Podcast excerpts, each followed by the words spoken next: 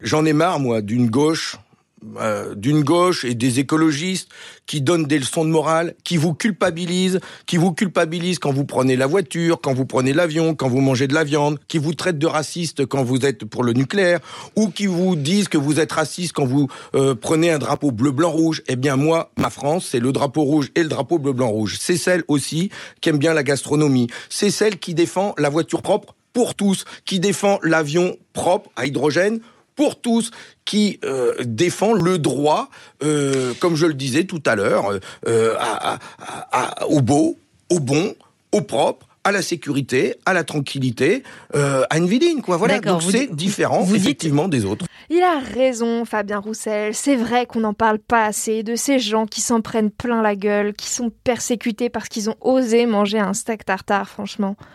On les culpabilise, on leur intime de justifier d'avoir pioché dans le bol de rondelles de Justin Bridou à l'apéro, on les oppresse avec nos protéines de soja. Je suis Maëlle Lecor, journaliste société chez Mademoiselle, et vous écoutez Un coup de pied dans les urnes, le podcast qui décrypte la présidentielle.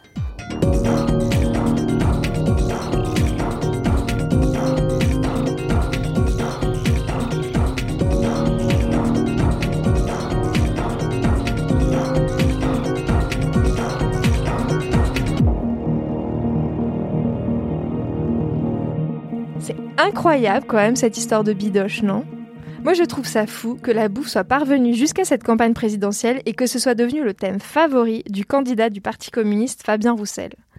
Perso, j'aurais plutôt aimé qu'on aborde la question de comment on met en place davantage de repas végétariens dans les collectivités, mais bon, on peut pas tout avoir, j'imagine. Au lieu de ça, j'ai l'impression d'assister à une espèce de polémique interminable, comme si le on peut plus bouffer une entrecôte peinard sans se faire cancelled venait de succéder à oh, on peut plus faire une blague sur les noirs sans se faire traiter de raciste. Je sais pas si vous vous souvenez comment ça a commencé, c'était en janvier dernier. Un bon vin, une bonne viande, un bon fromage, pour moi c'est la gastronomie française, mais pour y avoir accès, il faut y avoir des moyens. Et donc le meilleur moyen de défendre le bon vin, la bonne gastronomie, c'est de permettre aux Français d'y avoir accès. Et depuis, eh ben, ça n'en finit pas avec la sainte trinité de la gastronomie française, au nom du clacos, de la piquette et de la côte de porc. Amen.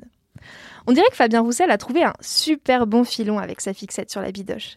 C'est parti de l'idée que tout le monde devrait avoir les moyens de manger de la viande. Mais je crois que ce serait naïf d'y voir seulement une question de pouvoir d'achat. En France, selon une enquête IFOP de 2020, on est 63% à trouver qu'un repas est plus convivial lorsqu'il contient de la viande. Et ça, ça veut dire quelque chose. La viande, sa place centrale dans nos assiettes, elle est donc très culturelle. Et en en faisant un sujet dans cette campagne, Fabien Roussel veut fédérer autour de ce marqueur social. On parle plus finalement du porte-monnaie des Françaises et des Français, on parle de ce qui nous rassemble, de quelque chose qui serait constitutif de notre identité française. Et depuis, Fabien Roussel s'amuse à mettre de la viande à toutes les sauces dans toutes ses interventions et à tracer au final une ligne entre deux gauches. Il y a d'un côté la sienne, la gauche populaire, la gauche du terroir, celle des bons vivants qui se rassemblent autour d'une bonne choucroute ou d'un barbecue. Fini la copa, fini les panis à Marseille, fini les frites dans le Nord, terminé. Mais on va manger quoi? Du tofu et du soja? Et puis, il y a l'autre gauche celle des bobos citadins, les froids pénibles, râleurs qui préfèrent le houmous au pâté en croûte. Probablement les mêmes qui veulent dénaturer la langue française à coups de points médians et de pronoms Oui, je caricature, mais à peine. Cette histoire de viande, c'est presque une guerre culturelle. Sur Slate, le journaliste Christian Salmon rappelle d'ailleurs que d'autres hommes politiques ont fait de la bouffe un argument, comme Matteo Salvini en Italie ou Boris Johnson au Royaume-Uni. Des dirigeants populistes, vous l'aurez compris. Il rappelle aussi l'existence de t-shirts pro-Trump qui arboraient les mots suivants. This is America. We eat meat, we drink beer and we speak fucking English. C'est l'Amérique. On bouffe de la viande, on boit de la bière et putain, on parle anglais. Vous voyez le tableau. Bon, en France, on est encore loin d'un liberté, égalité, pied de porc grillé. Mais il faudrait pas être trop crédule au point de ne pas voir dans cette histoire de bidoche une envie de la part de Fabien Roussel de prendre à la droite un petit peu de sa capacité à surfer sur les questions d'identité française.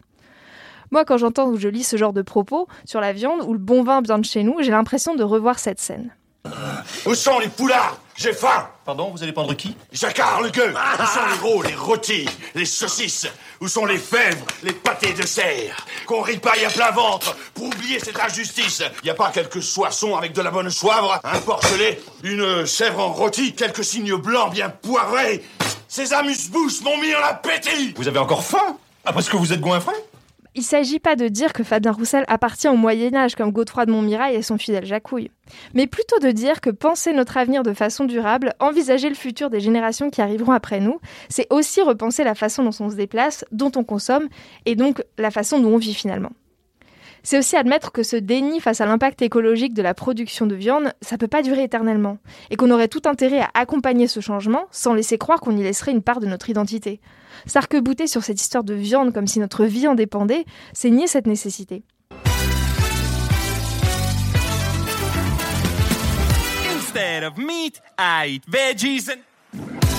Je vais conclure cette chronique en vous invitant à écouter les candidats de la Lettonie au concours de l'Eurovision, qui chantonneront en mai prochain une chanson pro-vegan et écolo qui s'appelle Eat Your Salad, et qui commence en substance par Au lieu de manger de la viande, je bouffe des légumes et des chattes. Et je vous laisserai découvrir le reste des paroles du même acabit. Car oui, ce serait dommage de laisser croire que les écolos aussi ne peuvent pas être des gros beaufs.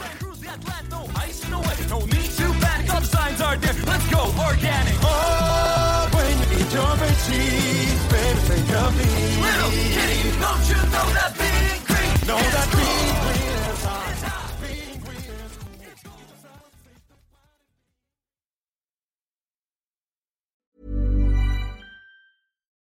As humans, we're naturally driven by the search for better. But when it comes to hiring, the best way to search for a candidate isn't to search at all. Don't search, match with Indeed. When I was looking to hire someone, it was so slow and overwhelming.